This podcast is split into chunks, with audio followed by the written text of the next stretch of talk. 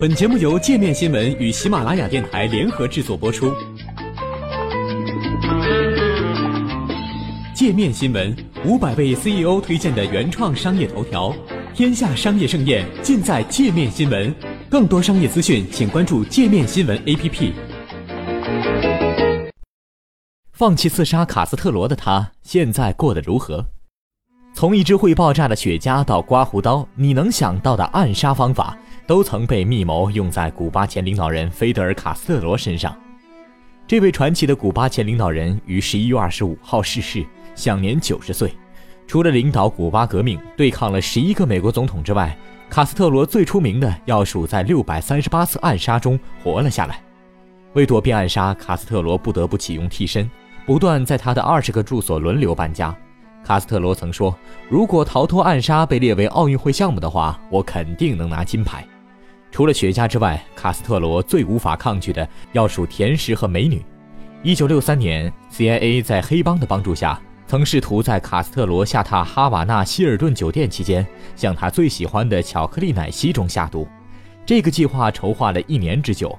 装扮成服务生的杀手把毒药丸藏在冷冻架上，但没想到毒药被粘在了冷冻架上，取下来的时候胶囊破碎，最终导致整个暗杀行动流产。卡斯特罗的贴身保镖曾在回忆录中写道：“毒奶昔事件被认为是最有可能杀死这位古巴领导人的一次暗杀行动。”然而，对于钟爱漂亮异性的卡斯特罗来说，最有名的一次暗杀出自他的情妇玛丽塔·洛伦茨之手。洛伦茨出生于德国，那是一九五九年的哈瓦那。他在父亲的远洋船上第一次见到了卡斯特罗，那时洛伦茨只有十九岁。多年后，洛伦茨在接受采访时说。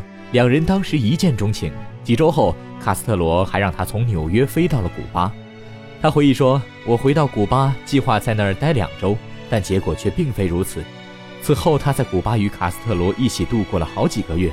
当时，美国国务院甚至将他称为古巴的第一夫人。”洛伦茨说：“我很快就怀孕了，这让我羞于回到父母身边。”怀孕七个月后，洛伦茨被下了麻药，之后被带离哈瓦那的希尔顿酒店。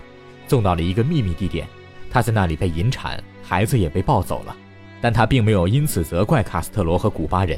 他在采访中说：“我知道那是 CIA 干的。”一九九三年，一篇名利场上的文章也讲述了洛伦茨在哈瓦那流产，后来因并发症在纽约接受治疗的事。一回到纽约，洛伦茨曾做过间谍的母亲就开始劝说他背叛卡斯特罗。他说：“他们利用我，因为我是唯一一个能够回到卡斯特罗卧室的人。”一九五九年末或者一九六零年初，洛伦茨与卡斯特罗在哈瓦那的希尔顿酒店重聚。此时，CIA 已经收买了洛伦茨，计划让他在幽会时毒死卡斯特罗。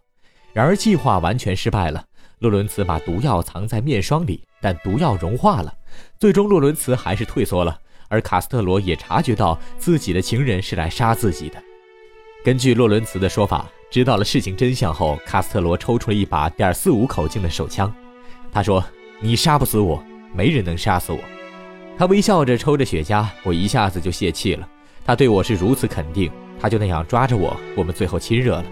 在接下来的采访中，洛伦茨说，他曾两次见过自己与卡斯特罗生的孩子安德烈，最近一次是在1981年。曾帮助说服洛伦茨刺杀卡斯特罗的弗兰克·斯特奇斯，对那次距离成功只有一步之遥的刺杀表现得更为痛心疾首。如果蛇咬尾巴的话，菲德尔连蛇也会睡。他对名利场说：“洛伦茨就是一条蛇。我曾让他去毒杀菲德尔，但他退缩了，因为他爱上了这个混蛋。”那次刺杀之后，洛伦茨并未退出聚光灯下的生活。